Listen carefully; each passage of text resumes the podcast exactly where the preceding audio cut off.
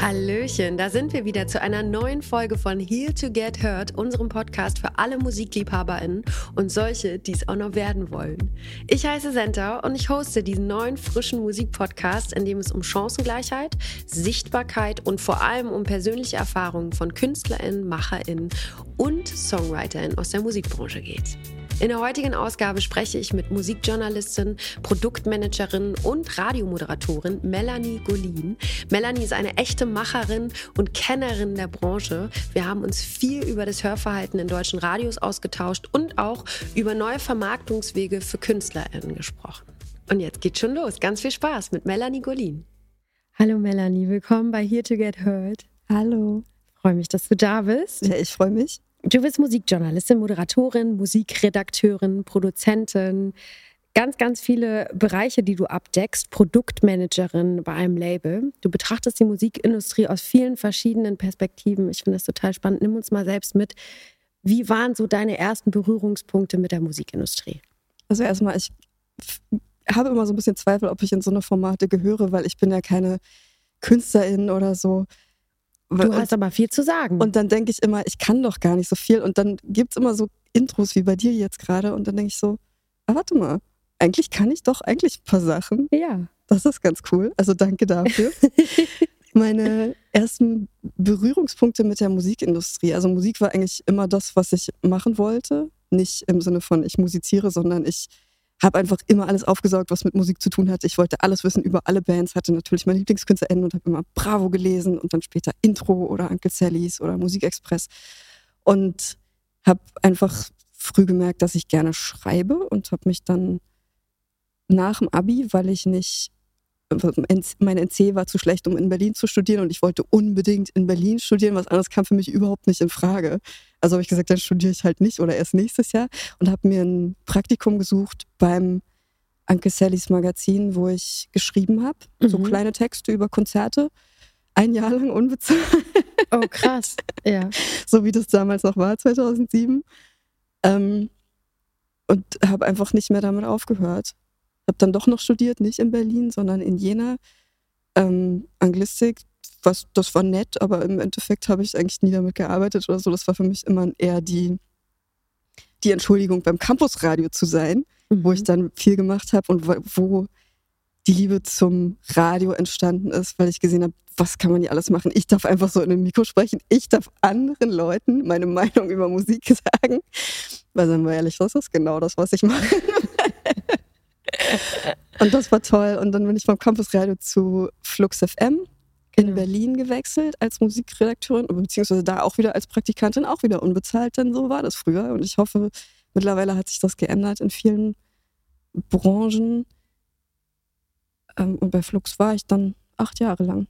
Das Aber das war nicht acht Jahre lang Praktikum, sondern Nein, nein, da ich habe erst Praktikum gemacht, dann ja. habe ich zwischendurch meine Bachelorarbeit geschrieben, dann habe ich Volontariat gemacht. Ja zwei Jahre und danach war ich dann Musikredakteurin, Moderatorin. Hattest deine eigene Sendung, ne? Ja. Worum ging es da? Das, das große Ganze hieß das. Einmal die Woche habe ich mit meinem Kollegen, erst Heiko dann Daniel Koch, mich eine Stunde lang über ein Album der Musikgeschichte unterhalten. Wir haben das dann von vorne bis hinten gehört und dazwischen halt drüber geredet, so wie, wie finden wir das? An natürlich alles, was es dazu zu wissen gab, so und dann auch so, wie, ähm, ist das gealtert? Kann man das heute noch hören? Gibt es vielleicht irgendwelche Sachen, wo man sagt, so, äh, das wird heute nicht mehr gehen? Oder was können wir daraus lernen für heute? Und das ging dann bis 2020. Wir haben eine Woche vor der Corona-Pandemie unsere letzte Sendung aufgenommen, zufällig. Dann war es vorbei.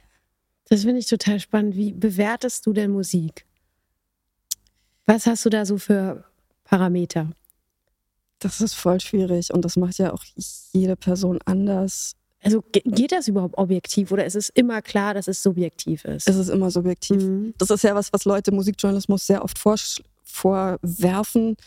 Der Text ist gar nicht objektiv. Sage, das geht nicht. Es gibt keinen objektiven Musikjournalismus. Das ist einfach unmöglich.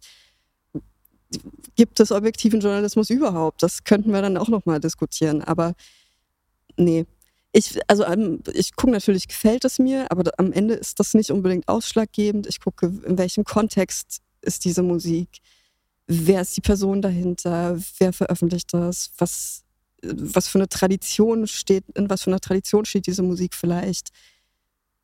Da gibt es so viele Sachen, wo man drauf gucken kann wie sieht das Bandlogo aus? Ich finde, ich habe mittlerweile auch so ein. Ach, du bewertest ganzheitlich, also ja, nicht nur die Musik, ja. sondern du sagst dann auch, ich gucke mir das mal an, ist das authentisch oder so? Ich weiß nicht, was ist da. Das Schlimme ist ja, dass wenn man, ich mache das jetzt seit 16 Jahren und du kriegst halt so ein Gefühl dafür, so, dass du kannst mir ein Bandfoto zeigen, du kannst mir ein Bandlogo zeigen und ich kann dir ungefähr sagen, auf welchem Professionalitätsgrad, auf welchem, welchen Erfolgschancen dieses Produkt ist ich sage jetzt Produkt zu Musik, das ist herzlos, aber im Endeffekt sind wir in der Musikindustrie und Musik ist das, was wir verkaufen und womit wir handeln, mehr oder weniger.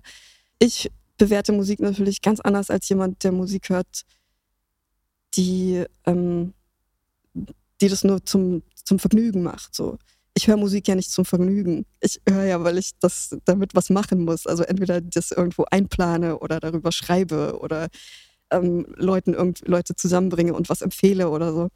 Und dann bewertet man Musik natürlich schon auf Hinsicht von Verwertungsmöglichkeiten. So, klingt ah. jetzt voll fies, aber so kann ich darüber was schreiben, ist ja auch eine Verwertungsmöglichkeit. So kann total. Ich das es ist total spannend. Natürlich, ich bin auch Sängerin ne, und Künstlerin und kenne das natürlich, wenn man bewertet wird. Ne, und ich finde das total spannend, einfach zu wissen, wie besetzt man auch, also wie kuratiert man Playlisten, wie bewertet man das. Ne? Es ist ja auch immer ein ganz schmaler Grad. Ja, und das hängt von so vielen Sachen ab ja. und nicht mal nur davon, ob du gute Musik machst. Das ist, glaube ich, so eine der romantischsten Vorstellungen, die viele noch haben, dass wenn der Song gut genug ist, wenn ich gut genug bin in der Musik, dann wird sich das durchsetzen. Aber ich ja, so viele gut? gute Leute scheitern sehen.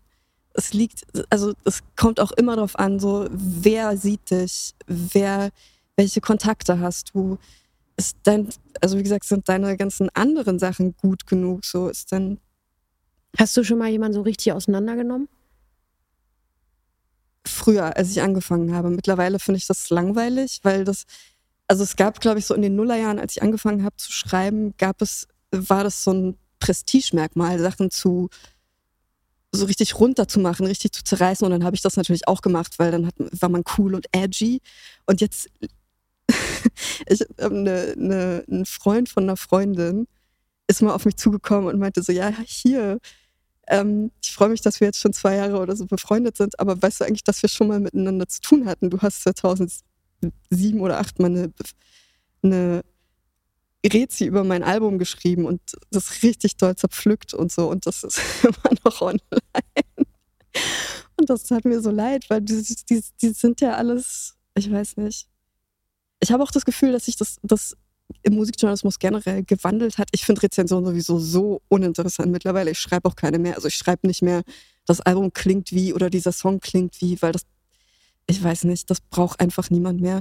Und diese Leute, die halt sich profiliert haben darüber, dass sie besonders fies sind oder besonders immer nur über KünstlerInnen schreiben, die halt so schlecht sind. Also wenn man jetzt was über Revolverheld sagt und sich darüber erhebt, weil man cooler ist, denke ich mir so, ja, komm, how very 2006 of you. Das ist, also da sind wir einfach drüber und ich, ich glaube, das liegt aber auch daran, weil es eben mehr Leute gibt, die über Musik schreiben, dass halt eine Person nicht mehr über eine breite, über ein, ein breites Areal von Genres schreiben muss, sondern wirklich jede Person ja auch, also ich kann wirklich nur über die Musik schreiben, die mich interessiert. Ich muss gar nicht über das neue Metallica-Album schreiben und mir dann, also ich komme gar nicht in die Verlegenheit, irgendwas doof zu finden, so.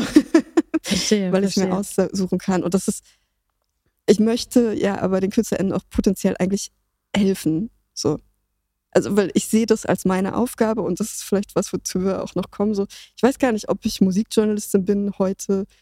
Ähm, andere Musikjournalistinnen würden das vielleicht gar nicht sagen. Ich sehe mich eher so ein bisschen als Aktivistin, weil ich ich möchte halt so ein, so ein neues Denken etablieren. Mhm. Ich möchte neue Wege gehen. Ich möchte die Leute zusammenbringen. Ich möchte Leute stark machen. Ich möchte auch neue Schreiber, also sowohl für KünstlerInnen als auch für neue Schreiberinnen, die halt meinen Beruf machen möchten, ähm, denen halt zeigen oder denen ermöglichen, dass sie einen einfacheren Einstieg haben, als ich das hatte, auch wenn ich jetzt nie irgendwelche Probleme hatte. Aber ich habe ja auch gemerkt, dass die großen Aufträge oder die Sachen so, die gehen halt immer an die gleichen Leute und das sind vor allem Männer, die es halt schon lange machen. So. Ja. Und wenn mich jetzt halt heute jemand fragt, also irgendwie eine, eine Frau, die 10, 15 Jahre jünger ist, ähm, ich lache, weil ich, ich finde das frech, dass Leute 15 Jahre jünger sind als ich und schon so Musikjournalismus machen. ähm, ja, wenn die mich fragen, so, hey, kannst du mal Feedback geben zum Text oder kannst du mir mal sagen, so, was kann ich nehmen, wenn ich sowas schreiben muss, dann bin ich die Erste, die sagt, okay, das wäre mein Ratschlag, ich würde das hier machen, so und so viel Euro. Ähm, das finde ich einfach wahnsinnig wichtig. Da ziehe ich ganz viel Kraft draus. Vielleicht ja. ist es auch was Eigennütziges für mich so, aber ich glaube, aber dass sich ich, gegenseitig zu unterstützen, ja. natürlich, klar. Ist großartig. Anders geht es ja gar nicht über Netzwerk. Ja. Ich würde gerne, da kommen wir nämlich nachher auch nochmal zu, ja. gerne nochmal zurück äh, zu Musik und KünstlerInnen. Wie kommt man denn ins Radio? Also für die Leute, die jetzt zuhören, die MusikliebhaberInnen sind und nicht wissen, wie das läuft, wie kann man seinen Song dort positionieren im Radio? Mittlerweile super schwierig. Ähm, und also bis zu einem Punkt, wo ich denke, macht, also denkt drüber nach, ob das überhaupt nötig ist für euch. Mhm. So, ob ihr dafür Ressourcen aufwenden wollt, weil es gibt immer weniger Plätze für neue KünstlerInnen, speziell wenn man jetzt nicht bei einem der drei großen Majors irgendwie gesigned ist oder einen Vertriebsdeal hat, also bei Universal, Sony oder Warner. Ähm, es ist wahnsinnig schwierig, ins Radio zu kommen, weil das Radio immer mainstreamiger wird, mhm. weil die natürlich ein Problem haben damit, dass es Streaming-Anbieter gibt, die uns das Musikhören so viel einfacher machen und wo sich alle ihre eigenen Playlists machen können, die genauso sind, wie man das haben möchte. Und dann hört man Radio und denkt sich, nee, da ist jetzt aber zu viel oder zu wenig, so, dann höre ich lieber meine Playlist. Ähm, worauf wollte ich noch? Genau. Und deswegen wird Mainstream-Radio einfach immer mehr Middle of the Road, immer mehr, es darf nicht stören. Es ist nur eine Musikrichtung, es ist nur eine bestimmte Art von KünstlerInnen, die da noch stattfinden können.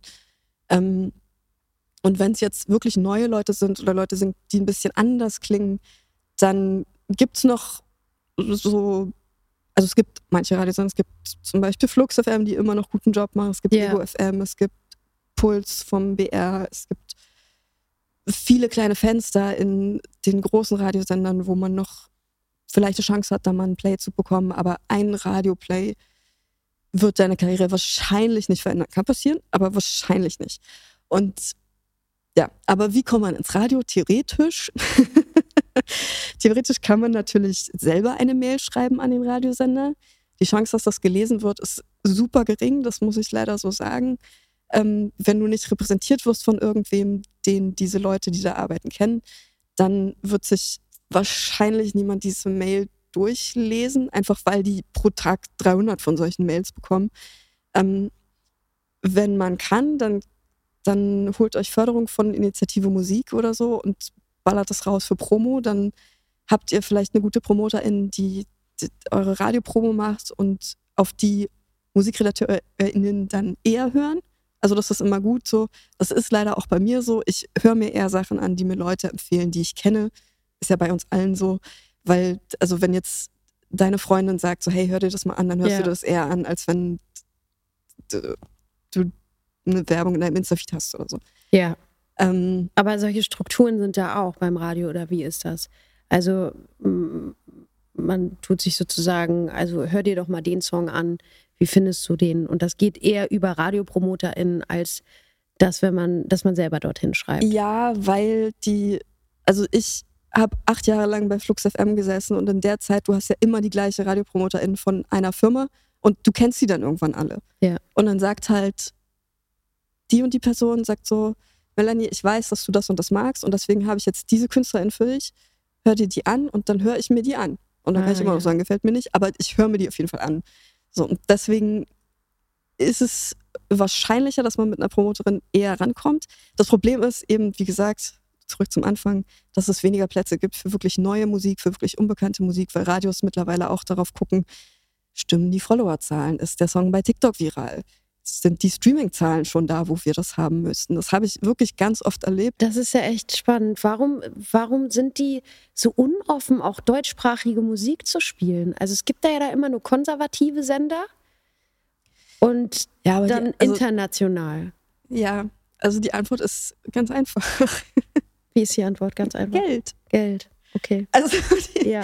du musst ja du musst ja Geld verdienen als Radiosender, zumindest wenn du ein privater Radiosender bist. Wir haben in Deutschland ja die öffentlich-rechtlichen Radiosender und wir haben die privaten Radiosender. Private Radiosender finanzieren sich über Werbung.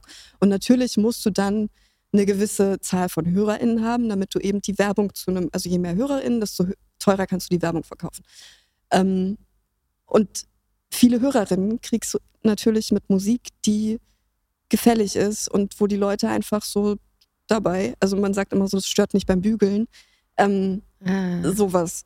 Und das kann man den privaten Radiosendern gar nicht vorwerfen, wo ich jetzt so ein bisschen so ein Hühnchen mit zu rupfen habe, sind eben die öffentlich-rechtlichen Radiosendern, die das ja nicht haben, weil wir ja alle jeden Monat unsere, unsere Gebühr bezahlen. Ich finde das richtig. Öffentlich-rechtlicher Rundfunk, fantastisch, dass es das gibt. Ja. Aber eben dadurch, dass sie diesen Druck nicht haben, sich über Werbung finanzieren zu müssen, hätten die theoretisch viel mehr Freiheiten als die privaten Radiosender. Was aber gerade passiert ist, dass sich das immer mehr angleicht, dass die öffentlich-rechtlichen klingen wie die privaten. Mhm. Und ähm, auch eben nur noch über Quote und über, über Geld äh, argumentiert werden. Das finde ich nicht in Ordnung. Was sollte man denn verändern diesbezüglich? Ich meine, du hast ja auch, wo ist hier der Krach? Das ist ja, das hast du gegründet mit Martin Hommel, ja. Musikjournalistin, Musikliebhaberin, Fans des öffentlich-rechtlichen Rundfunks. Das ne? ist genau. Yeah, ihr habt das ins Leben gerufen. Also, was ist eure Forderung? Was ist eure Absicht? Genau, wir haben dieses Projekt gestartet letztes Jahr, weil wir eben genau das beobachten, was ich gerade gesagt habe.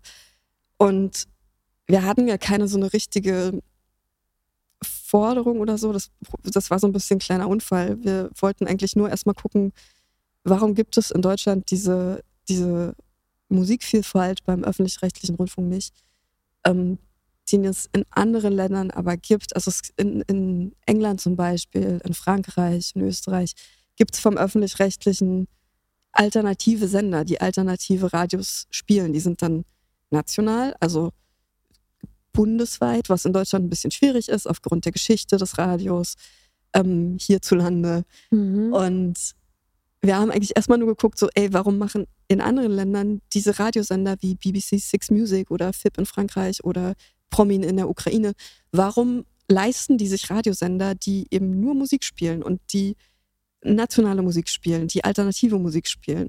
Und das, was sie uns gesagt haben, war halt einfach so logisch, nämlich weil das die, die Musikszene im Land komplett fördert.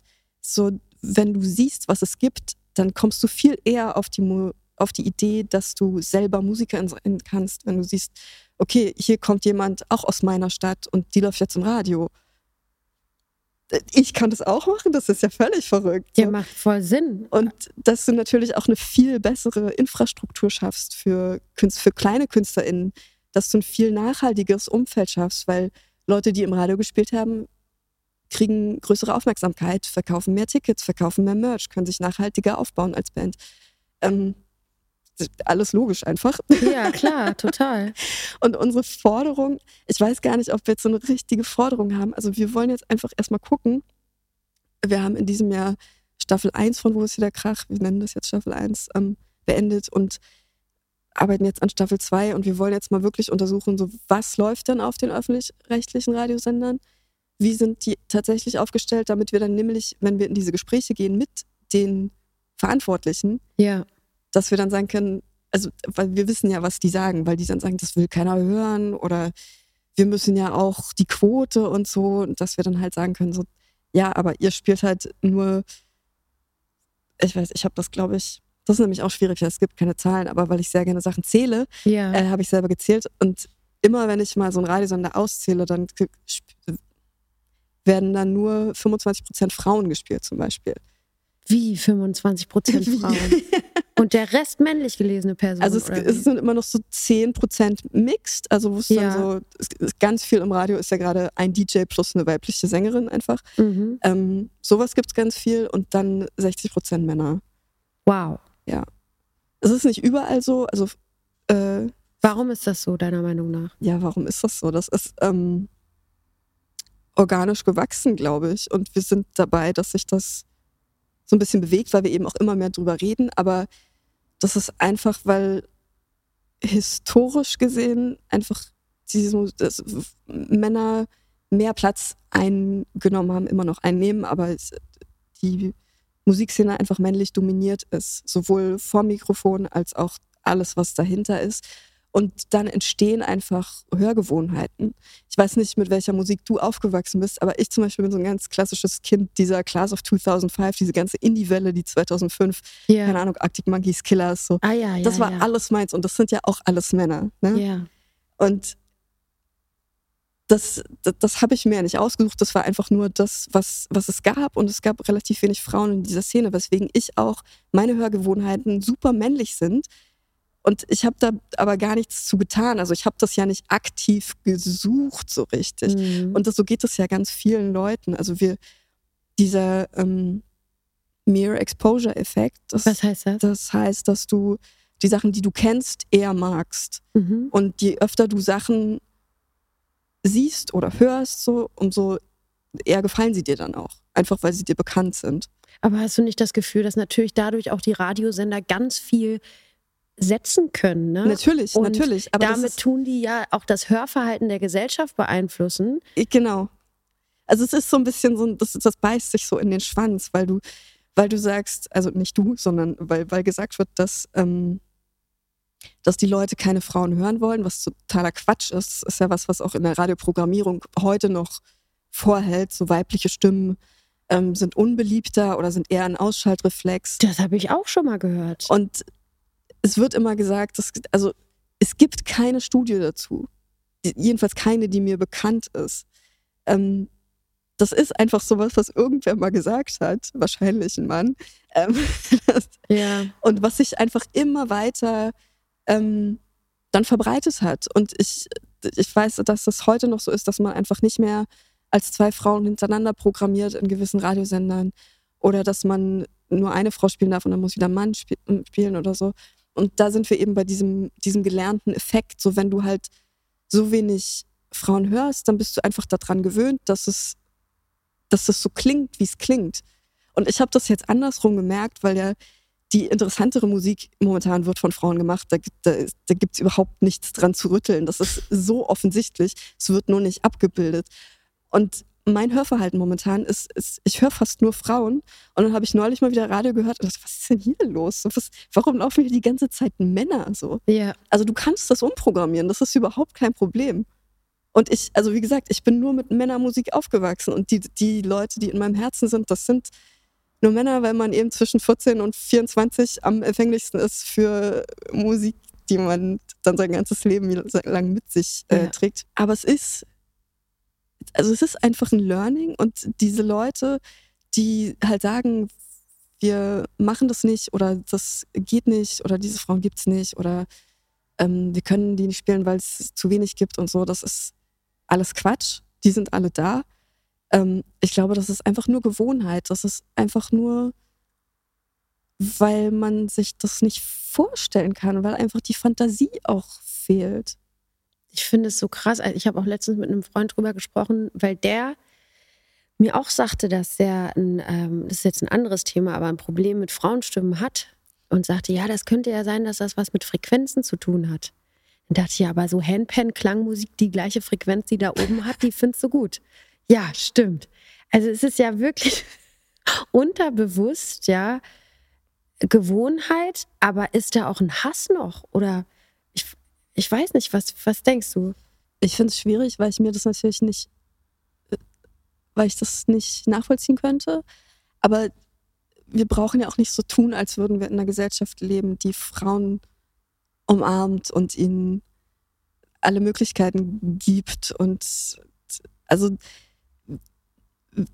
dieses Patriarchat und diese misogyne Gesellschaft, davon sind wir alle nicht frei, egal wie Ja. Egal wie sehr wir uns informieren, egal wie viel wir lesen und hören und so, weil das einfach immer stattfindet und weil wir in unserem Alter auch noch so aufgewachsen sind und viele Mechanismen einfach gelernt haben, die uns selber misogyn machen. Also nur weil ich eine Frau bin, heißt es ja nicht, dass ich nicht misogyn sein kann. und das muss man halt auch lernen und die aber wie ich halt meinte, das ist einfach nur eine Gewohnheitssache. Das ist einfach nur eine Sache, mit der man sich beschäftigen muss. Und wenn man also es gibt ja keinen Grund für diesen Hass. Es gibt, also es ist ja alles nur eine Machtfrage Ja. und es gibt keinen, es gibt keinen biologischen Grund, es gibt nichts Faktisches, was mhm. das untermauert. Und das heißt, es ist nur, es ist nur eine Erzählung, die man eben durchbrechen muss. Und dieses Nur ist natürlich wahnsinnig groß in dem Fall. Was würdest du sagen, wie man, wie sollte man das machen? Wie könnte man das machen? Jetzt denken wir noch ein bisschen kleiner, kleinen, äh, beim Radio. Ja, also beim Radio ist es, ich, das wäre eine Aktion von einem Tag auf den anderen, dass man einfach mehr Frauen spielt. Das ist super einfach. Also es ist ja. wirklich, und immer wenn ich solche Sachen sage, ich sage sowas ja auch öfter in anderen Interviews oder so, und wenn es geschriebene Interviews sind von irgendwelchen Medien, die noch Facebook-Accounts haben, na, da ist aber was los in den Kommentaren. Ähm, weil mir dann immer gesagt wird, ich wäre naiv, ich hätte gar keine Ahnung von Radioprogrammierung oder so. Ähm, also ich glaube, dass ich naiv bin in vielen Dingen. Ich glaube auch, dass wir ohne so eine Art von Naivität nicht weiterkommen in den nächsten Jahren. Und das, also der Grund, warum das nicht geht, der ist ja völlig ausgedacht. Und dann können wir doch auch einfach was anderes uns ausdenken. Also es ist doch einfach, ja. also wie gesagt, es ist kein Naturgesetz. Man könnte von heute auf morgen wirklich einfach mehr Frauen spielen. Bist du für eine Quote? Ja, Einfach aus dem Grund, weil ich den Satz, also weil ich auch, weil ich diese, diese Unterhaltung ja auch führe in, in Kreisen, die alternativ sind, die progressiv sind und da dann halt auch oft noch gesagt wird von ich möchte immer nicht immer sagen von Männern, weil ich mag, also wir mögen alle Männer, alle. Ja, es geht nicht ohne Männer, na klar, natürlich, ja. Aber es sind, sind halt Männer, die profitieren und deswegen eben auch Männer, die ähm, nicht unbedingt was ändern wollen. Nicht mal böswillig, sondern einfach, weil es ja, wenn es mir gut geht, dann warum soll ich was ändern? Ähm, das ist ja völlig normal. So, wenn ich gesund bin, warum soll ich zum Arzt gehen? So, also warum soll ich einen Checkup machen und vielleicht was rausfinden, was beunruhigend ist? Mhm. So, ähm, genau, weil ich den Satz, also auch in diesen Kreisen höre ich den Satz, wir wollen halt spielen, was gut ist, viel zu oft, wo ich dann immer denke, weißt du eigentlich, was du sagst damit? Du sagst halt einfach, dass Frauen nicht gut sind oder dass weniger gut sind als ihre männlichen äh, Counterparts, so, also die männlichen MusikerInnen, die so, männliche MusikerInnen, ähm, die, die es so gibt. Ähm, und das, deswegen einfach, damit dieser Satz mal wegfällt, weil ich darauf keinen Bock mehr habe. Und ich glaube, man kann das ja auch, man kann ja sagen, man macht das mal zehn Jahre und dann also einfach um diese, diese Umprogrammierung, von der ich gerade gesprochen habe, eben, dass man sich an Sachen gewöhnt, damit das stattfinden kann. Ja. Und danach kann man die Quote abschaffen und dann wird man eben sehen, dass man die gar nicht, also dass das automatisch geht, weil dadurch, dass mehr Frauen gezeigt wurden, mehr weibliche MusikerInnen hinzukommen, mhm. mehr weibliche MusikerInnen sichtbar werden auf den Festivalbühnen überall. Ähm, mhm. Und dass man dann eben das selber gar nicht mehr schwierig findet, die zu finden. Und wenn ich sowas erzähle, komme ich mir immer ganz dumm vor, weil mir scheint das alles so einfach. Ich weiß, ja. Aber vielleicht geht es auch nur gemeinsam. Ich meine, was kann denn jeder, der jetzt auch gerade zuhört, was kann denn jeder machen dafür, dass sich das verändert? Ihr könnt, auch Artists. Ja, ihr könnt also als Artist ist es immer eine schwierige Sache, weil du natürlich am Ende des Tages sind wir nicht nur im Patriarchat, sondern leben auch in einem fast unregulierten Kapitalismus, wo man halt gucken muss, dass man genug Geld für Miete und mhm. Essen hat und so.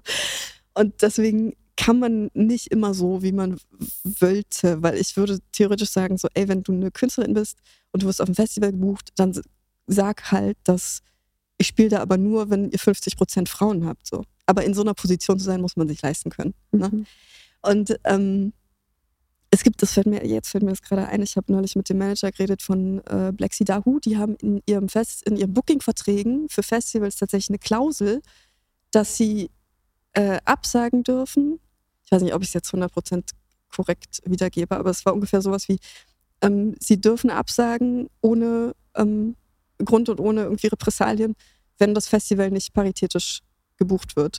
Mhm. Und dachte ich mir, das ist ein super einfacher Trick, einfach das da reinzuschreiben so. Also auch wieder hier muss man sich leisten können. Ja, voll. Aber ähm, das ist was, was größere Artists natürlich sofort machen können. Und die brauchen wir, also wir brauchen ja. Die brauchen wir. Und eben auch die Männer. Das ist eine Klausel, die auch Männer in ihren Vertrag schreiben können. Ja, das, stimmt. Das wäre total einfach. Ähm, Und sonst glaube ich einfach, dass Fans viel mehr Macht haben, als man sich oft zugesteht. Man kann die Leute einfach nerven. Ihr könnt die Radiosender, ihr könnt die Festivals, ihr könnt Spotify, ihr könnt alle nerven. Ich habe, wie gesagt, ich zähle sehr gerne.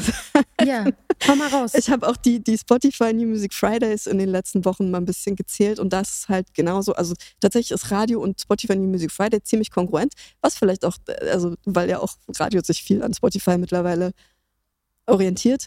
Und da sind immer 60 Prozent Männer, 25 Prozent Frauen und der Rest ist so mixed, also quasi Mann, Frau. Ähm, das heißt, es gibt zu jedem Zeitpunkt doppelt so viele Männer wie Frauen im New Music Friday. Und da kann man einfach mal schreiben, so bei Spotify auf Instagram kann man sagen, hey Leute, äh, diesen Release habt ihr heute übersehen oder guckt doch mal da und dahin oder keine Ahnung. Ähm, das, das kann man ja machen. Man kann die Leute einfach nerven. Und auch das, die Festivals, auf die wir gehen, einfach mal sagen, so, hey, ähm, die und die Künstlerin, jetzt wäre zum Beispiel, jetzt buchen alle gerade, keine Ahnung, wann das ra rauskommt, unsere Folge. So im Ende des Jahres buchen die Festivals immer ihre Line-Ups fürs nächste Jahr. Da kann man dann zum Beispiel den mal in die DMs sliden und sagen, guck mal, hier ist eine Künstlerin, die finde ich total geil, die würde ich gerne bei euch auf dem Festival sehen. Oder auch öffentlich unter Kommentaren ist immer noch wirksamer, weil da müssen sie sich dazu verhalten. ist mhm, so. Guter Punkt, spannend, ähm, ja. Oder auch, oder wenn die halt ihre Festival, ihre, ihre, wenn die ihre Lineups veröffentlichen, halt auch sagen so, ey, warum sind da so wenig Frauen? Oder auch loben gerne. Auch einfach mal, wenn jemand was gut macht, auch gerne loben. das ist ja auch wichtig, nicht immer nur meckern. Jetzt kommt ein kleiner Spot. Wusstest du, dass das erste SM7 bereits 1973 auf den Markt kam? Seitdem wurde das Mikrofon nur einmal angepasst. Mittlerweile hat das SM7B also Kultstatus erreicht. Nutze es an den Drums oder vor dem Amp. Es gibt kaum eine Anwendung, bei der das SM7B nicht für den optimalen Sound sorgt. Und auch wenn du noch am Anfang stehst, mit seiner robusten Bauweise ist das SM7B perfekt für dich geeignet. Finde deinen eigenen Sound und check unsere Show Notes für mehr Infos. Ähm, jetzt hast du mit zwei anderen persönliches Musikmagazin yes. fürs Mailfach zum Ausloten neuer Formen und Finanzierungsmodelle für Musikjournalisten, aber auch für KünstlerInnen in der Musikindustrie. Das heißt zwischen zwei und vier. Ich bin auch Abo Abonnement. Ich habe Abonnement. Wie genau ist das entstanden? Das war eine Idee von einem Kollegen von mir, der meinte, irgendwann lass mal ein Newsletter machen und damit reich werden. und ich so, alles klar, geht los. ähm, weil es ja schon länger den Trend gibt, ähm, Newsletter als neues einfach journalistisches Medium zu benutzen. Ähm, und das ist ein Musikjournalismus-Kollege von mir, Jochen Overbeck, der lange bei Musikexpress geschrieben hat. Und wir waren beide davon einfach so gelangweilt, dass wir nicht schreiben dürfen, was wir wollen, dass es sehr wenig Geld gibt überall. Ähm, ja, und dass wir einfach so, wie ich schon sagte, Rezis total langweilig finde, so Frage-Antwort-Interviews. Ich weiß nicht. Also ich habe jetzt 16 Jahre Frage-Antwort-Interviews gemacht. Ich habe das Gefühl, ich kann die selber geben. Mhm. So, ich möchte einfach andere Dinge schreiben, andere ja. Formen ausprobieren. Und eben auch diese Geldsache ist ein großes Thema man verdient wahnsinnig wenig Geld als Musikjournalistin, wenn man einfach nur Texte schreibt. Also wenn, wenn man jetzt Texte schreibt für einen Musikexpress, für Zeit Online, für alle möglichen Leute, ähm, da gibt es nicht viel Geld. Man muss sehr, eine sehr hohe Schlagzahl haben, sehr viel raushauen, damit man Geld verdienen kann. Das heißt, man, man wird so äh, ähm, extern sozusagen dann, man wird nicht angestellt, sondern man schreibt für die extern genau. und, dann und kriegt du, dann so ein Grundhonorar. Ja, also es gibt meistens so pro Text Manchmal gibt es auch pro Zeichen. Was ist das denn so? Ähm, ich weiß nicht, neulich hatte ich wieder eine Anfrage für 3000 Zeichen, 120 Euro. Mhm, mh. Und das war, das war halt eine Anfrage von ähm, Interview in einen Fließtext bringen, was bedeutet, ich muss ein Interview vorbereiten, ich muss ein Interview führen, ich muss einen Text schreiben. Und 120 Euro sind bei einem Stundenhonorar, von dem man gut leben möchte, nicht mal zwei Stunden Arbeit. Sag mir, wer Interview vorbereitet, also wer diese Sachen schafft in dieser Zeit. Also du musst richtig schnell sein, du musst, ja. Und das bin ich nicht, deswegen, ich, ich möchte halt machen, was ich will, weil das ist mein Problem. Ich kann nicht über Sachen schreiben, die mich nicht interessieren. Und ich glaube, das muss man als Musikjournalistin eben auch ein bisschen mitbringen. Deswegen mache ich mir einfach meine eigene, meine eigene kleine Ecke im Internet. Und das ist zwischen zwei und vier dieser Newsletter. Und das läuft jetzt seit zweieinhalb Jahren und äh, Jochen ist mittlerweile ausgestiegen. Ich mache es jetzt mit Rosalie Ernst und Alena Strutz, zwei Musikjournalistinnen, die noch ein bisschen jünger sind als ich, damit der Nachwuchs auch nach vorne kommt. So. Aber auch damit ich halt so am Ball bleibe, weil ich finde, ich bin 36. Ich finde es halt auch schwierig, so. Ähm, man kann nicht mehr so gut wie früher, also jede Strömung aufnehmen, auch weil sich ja alles so ausfranst und so differenziert gerade. Deswegen bin ich froh, wenn ich jüngere Leute immer um mich herum habe. Also ich profitiere auch davon, wenn ich mit denen arbeite. Ähm, genau, und wir senden alle zwei Wochen eine E-Mail raus, wo die Texte drin sind in Langform. Also es gibt keinen Blog oder so, sondern das ist nur diese E-Mail. Ja. Und da passiert dann eben alles, was uns gerade so einfällt. Gedichte oder Kreisdiagramme oder so.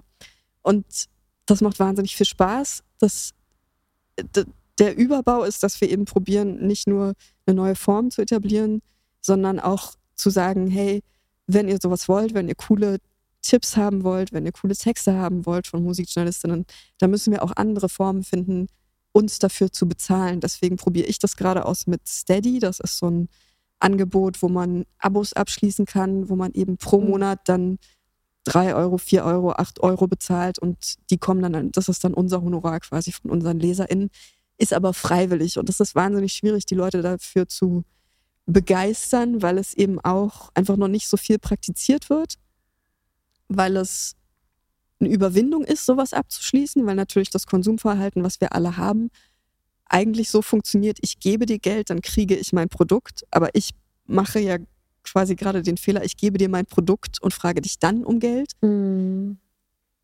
Aber ich möchte eben auch, dass alle, also dass es sich alle leisten können, uns zu lesen und dass wir so barrierefrei sind und eben nicht, eben nicht nur für die Leute, die sich die das Geld übrig haben. Und dafür muss ich mich aber dann auf die verlassen, die es sich leisten können. Ähm, das ist ein zäher Prozess. Das funktioniert, also leben, also rentieren tut sich das noch lange nicht, so dass die Arbeit irgendwie raus wäre. Aber es ist eine sehr schöne Community entstanden. Ich mag das Format E-Mail, weil ich eben die Daten selber habe, im Gegensatz zu Social Media, wo ich ja zwar FollowerInnen habe, die aber nicht unbedingt erreiche mit einem Post, mhm. im Gegensatz zu einer E-Mail. Und wenn jetzt irgendwer die Plattform kauft, das haben wir auch gerade gesehen, und sich entscheidet, ich mache da jetzt was ganz anderes draus oder ich stampfe die ein, dann ja. ist alles weg. So. Deswegen bin ich halt auch ein Fan davon, dass man eben so ein bisschen guckt. Du hast ja auch ein Newsletter. Ja. Ähm, das ist irgendwie so was Handfesteres. Ich finde das auch total schön. Man zeigt ja auch nochmal eine andere man zeigt sich da auch nochmal viel transparenter und hat das Gefühl, man spricht auch wirklich zu den Leuten, ja, die das ja. äh, abonniert haben, ohne dass man denkt, wie, ist das jetzt wichtig, dass ich das sage? Nee, ich will das gern teilen. Und dann ist es natürlich auch individuell, wie man den gestaltet. Ne? Ähm, man das, kämpft nicht so sehr gegen den Algorithmus. Das genau, das absolut. Das finde ich nämlich auch. Ich habe nämlich auch gelesen, ähm, ein, ich glaube, das war bei LinkedIn, das passt sehr gut zu dem, was du gerade gesagt hast, mit so einem ähm, Abo abschließen. Ihr müsst mir einen einfachen Weg bereiten, euch für eure Musik zu bezahlen, eine PayPal-Account in eure Bio haben, zum Beispiel, oder ein äh, Profil bei Patreon oder Fanclub. Ich will nämlich keine Vinyls, keine Jutebeutel und auch keine einfallslosen T-Shirts. Ich will einfach nur, dass meine Lieblingsbands ihre Miete zahlen und mich langfristig glücklich machen. Sag ja, mir. Das ist ja. mein anderes Thema gerade. Ich bin, also wie gesagt, deswegen. ich liebe das, ich habe das gesehen, war so, wow, ja, genau so. Das, also das, deswegen meine ich, ich bin irgendwie eher so ein bisschen, alles, was ich mache, hat halt irgendwie so ein, so ein Unterbau von, ich will, dass, dass, ich will, dass es vorwärts geht. Ich will andere Sachen. Ja. Ich will das, und das ist eben das Ding, weil ich am Ende des Tages bin ich Fan. So, ich liebe Musik und ja. das ist der einzige Grund, warum ich das machen kann, was ich mache, weil Musikjournalismus eben, wie gesagt, Geld, haha. Ähm und dann muss man eben diese Leidenschaft haben dafür. Und Musik begeistert mich und ich liebe die Leute, die das machen. Und ich bin mit vielen Leuten befreundet, die Musik machen. Und natürlich jetzt schon so lange in der Szene drin, dass man viele Leute kennt. Und man hört aber immer wieder das, oder muss man ja auch nicht hören, das weiß man ja auch einfach, das war, dass, ja. dass, die Leute davon nicht leben können. Also zumindest ja. die meisten, so die oberen 10 Prozent vielleicht, aber viele eben nicht. Und aber warum machen das so wenig Bands? Ja, das frage ich dich. Ja, ich sag dir, also bei mir sage ich dir das. Ich, ähm, als ich das gelesen habe, war ich, ich mache das jetzt auch. Ich habe das noch nicht gemacht, aber das ist so ein, ich weiß nicht, das ähm, ist so ein, auch so ein schmaler Grad, ist auch so eine alte Denkstruktur noch bei mir, weil man halt mit dem, was man tut, mit Musik, mit dem physischen Markt, wo man noch CDs verkauft hat, was verkauft hat. So. Und jetzt durch diese Streaming-Welten und die ganzen Portale verdient man nicht mehr so viel Geld und muss das Ganze so ganzheitlicher ausstellen. Und das macht total Sinn. Ich habe das ganz viel auch in der Corona-Zeit bei KünstlerInnen gesehen und dachte, ah ja, okay, nee, da bin ich noch nicht so bereit. Es hat auch was mit Ego-Stolz zu tun, ich weiß nicht. Total. Und äh, öffne mich aber immer mehr. Warum nicht? Natürlich, man ballert so viel Kram raus und zwar umsonst. Ne?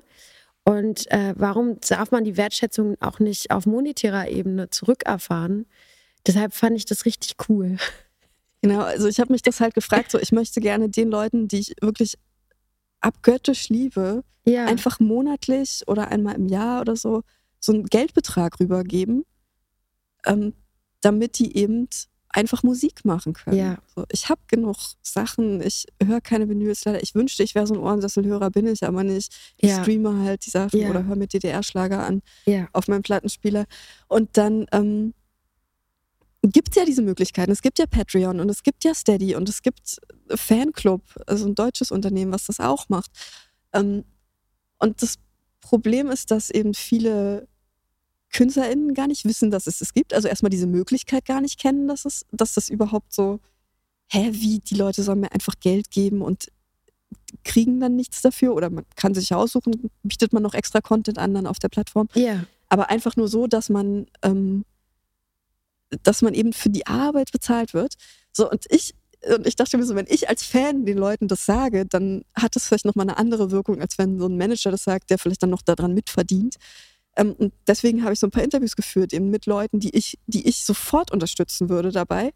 Und Leuten, die das schon machen, wie zum Beispiel Wilhelmine, die ja auch schon im Podcast war. Mhm. Und ähm, was die gesagt haben, war genau das, was du gesagt hast, dass entweder man fühlt sich noch zu klein, weil natürlich muss man so eine gewisse Schwelle an Fans vielleicht schon haben, obwohl man auch anfangen kann mit einem PayPal-Account ganz einfach, ähm, den man einbinden kann auf, in seiner Bio oder bei Spotify ja sogar. Ähm, ob das zynisch ist bei Spotify, noch, das können wir dann nochmal drüber reden. Ja. Aber, ähm, äh, das war ein Grund, genau, dass sie denken, ach, das macht ja eh keiner. Und dann eben auch Scham, weil man eben denkt, so, ich will die Leute nicht anbetteln. Wo ich mir aber denke, so, du gibst denen doch was. Also du gibst denen doch Musik dafür. Das ist kein Betteln, du arbeitest. Mhm. Und dass man dass viele eben noch so ein, so ein, so ein Begriff von KünstlerInnen haben, wo man die Kunst der Kunst willen macht. Und äh, das Geld interessiert mich gar nicht. Das ist äh, dieses, dieses weltliche Laster. Ich bin nur hier, um Musik zu machen. Und ich denke, ja, ja, wenn du es dir leisten kannst. Aber, Voll, ne? Krass privilegierte aber Situation. viele können das ja. nicht. Mhm. Und ich bin bereit für diese Diskussion, für dieses Entlernen von Konsum ja auch, was dahinter steht, dass man ja. eben denkt, so, ähm, Geld hat jetzt nicht was damit zu tun, dass ich dafür ein Produkt, also dass ich für ein T-Shirt kriege, sondern einfach die Arbeit an sich, das, das künstlerische Sein zu bezahlen. Ich, ich liebe das auch, wenn ich so ein Abo abschließe, weil ich komme mir dann immer so ein bisschen vor wie so, ein, wie so eine Königin, so 17. Jahrhundert und meine Musikerin in meinem kleinen Chalet da irgendwo in meinem riesigen Garten. Ich so, ja, komponier mir bitte jetzt mal die, die nächste, das nächste ja. Opus. Also so, so dieses Mäzäninnentum finde ja. ich, finde ich ein geiles Gefühl für mich, sorry. Also ich mag das voll gerne, wenn ich weiß, dass diese Person steht jetzt da oder diese Person kann jetzt dieses Album veröffentlichen, weil ich, ich habe da mitgeholfen. So, ich bin Teil von diesem Weg. Schön. Ich liebe das. Schöner Gedanke. Das ist gut. Was wünschst du dir für die Zukunft, für die Musikindustrie? Mehr Naivität, wie ich schon meinte. Mhm. Und dahingehend, oder ich glaube, das bedingt es auch einfach mehr, mehr Mut. Die Leute müssen einfach. Es ist so schwer zu sagen, weil dieser Kapitalismus, der, der, dass wir Geld verdienen müssen, davon bin ich nicht frei. Ich muss Geld verdienen, ich, du musst Geld verdienen, ähm, weil wir eben sonst nicht leben können und es wird alles immer prekärer. Also ähm, und deswegen verstehe ich, zu, äh, in ich in gewisser Weise, warum man sich Mut vielleicht nicht in dem Maß leisten kann, wie er nötig wäre gerade. trotzdem werden wir nicht ohne aus, also das geht einfach nicht. Es ist, es, dies, diese Branche und die Welt als Ganzes wird nicht weiter existieren, wenn sich nicht was ändert. Also die wird weiter existieren, aber ich glaube, die wird halt auch sich irgendwie selber auffressen, wenn alles so bleibt, wie es ist. Und deswegen müssen sich Sachen verändern. Und das Gute, und das Gute ist, oder das, was, was mir Hoffnung gibt, ist, dass es, dass sie das tut. Vielleicht nicht in dem Maß, wie wir uns das wünschen oder wie es nötig wäre, dass damit es schnell, weil man ist ja ungeduldig, so ich will das morgen. Yeah. Aber so, so schnell geht es nicht natürlich. Ähm, aber ich sehe halt diese ganzen jungen Leute, die reinkommen in die Branche. Ich sehe uns, ich sehe meine Kolleginnen und auch Kollegen, die äh, eben aktiv arbeiten daran, dass es besser wird und dass es anders wird. Und diese Leute, die die Wege blockieren, hm. die sind auch irgendwann einfach nicht mehr da. Also ja, es braucht einfach Zeit. ja. Es braucht Zeit, neue Ursachen setzen, Verantwortung übernehmen. Ja. Das weitergeben den neuen Generationen und sagen, ey, wir sind alle Teil davon. Und weniger Angst haben einfach. Ja, weniger Angst haben. Was würdest du denn, ähm, ich meine, du bist ja auch Produktmanagerin bei einem Label, was würdest du einer Newcomerin mitgeben wollen? Konzentrier dich. Mhm. Konzentrier dich auf deine Arbeit. Sei dir bewusst, dass deine Arbeit nicht nur Musik machen ist. Mhm. Das ist leider so, sondern auch alles andere. Such dir ein gutes Team. Du kannst das alleine schaffen, das geht, aber das wird wahnsinnig viel fordern. Ich glaube, dass das ein guter Hinweis. Das finde ich auch. Das, das war ein schöner Reminder auch für mich. Danke. Ich würde jetzt super, super gerne eine Schnellfragerunde mit dir. Dein absoluter Lieblingssong? The Evening Sun von Japanik. Wow, das kenne ich nicht. Das will ich unbedingt, das hört sich richtig gut an. Das ist das schönste Lied, was ich kenne. Ja? Von einem der besten Alben, die ich kenne, DMD Q-Lit. Und ich habe irgendwann mal beschlossen, ich glaube in Anwesenheit der Band, dass das mein Lieblingssong ist, weil man denkt ja immer sehr viel darüber nach. So. Und wenn du mich jetzt gefragt hättest und ich hätte das nicht irgendwann mal beschlossen, hätte ich gesagt, oh Gott, so eine Frage kannst du mir doch nicht stellen, so, das weiß mhm. ich nicht. Mhm. Aber ich habe irgendwann mal beschlossen, nee, das ist mein Lieblingssong und immer wenn ich den höre, denke ich, ja, es ist einfach so, ich könnte, ich möchte mir die Haut vom Körper ziehen, wenn wow. ich das höre, weil das, das ist einfach so eins der schönsten Lieder, was ich ja. Welches Poster von welchem Artist hattest du in deinem Kinderzimmer hängen? Es ist kein Artist, aber ich hatte eine. Eine Band? Nee, ich hatte eine, eine Werbeanzeige von, von MTV News mit Markus Kafka über meinem, über meinem Wie Bett. Geil, echt, ja? Ja, natürlich. Ja. Und sonst äh, Kelly Family und Hansen. Wie hörst du erst Musik? Erst den Text oder erst die Melodie? Äh, Melodie. Immer ein Song mit einem schlechten Text, der eine geile Melodie hat, ist immer noch ein guter Song. Andersrum ist schwierig. Stream oder Platte? Beides, aber beides für ganz andere Gegebenheiten. Platte vor allem für DDR-Sachen. Ich höre ganz viel so DDR-Schlager, DDR-Musik.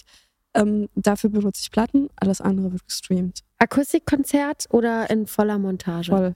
Ich kann leider Akustik, kannst mich mitjagen. Tut Echt, ja? Ja. Findest du kacke? Warum? Ich finde es nicht kacke, aber ich würde es mir nie aussuchen. Welchen Radiosender würdest du empfehlen? Flux FM. ich wusste, dass du das sagst. ich höre aber auch viel Puls. Ich höre viel äh, Puls vom Bayerischen Rundfunk und sonst Deutschlandfunk Nova. Ich höre halt alles so ein bisschen. Fritz auch ganz viel. Fritz war der Sender, mit dem ich aufgewachsen bin, vom RBB hier in Berlin. Und der ist heute anders als früher, aber er macht immer noch einen guten Job. Super. Vielen Dank für das schöne Gespräch mit dir. Danke. Danke. Und das war schon wieder mit einer Folge von Here to Get Heard. Mega informativ und hat richtig Spaß gemacht mit Melanie. Ich hoffe, es hat dir genauso gut gefallen. Wenn du magst, gib gerne Feedback rein und empfehle uns weiter. Wir sehen uns nächste Woche. Ich freue mich schon drauf. Dies ist eine Produktion von Centerhood in der Zusammenarbeit mit Thomann, supported by Schuhe.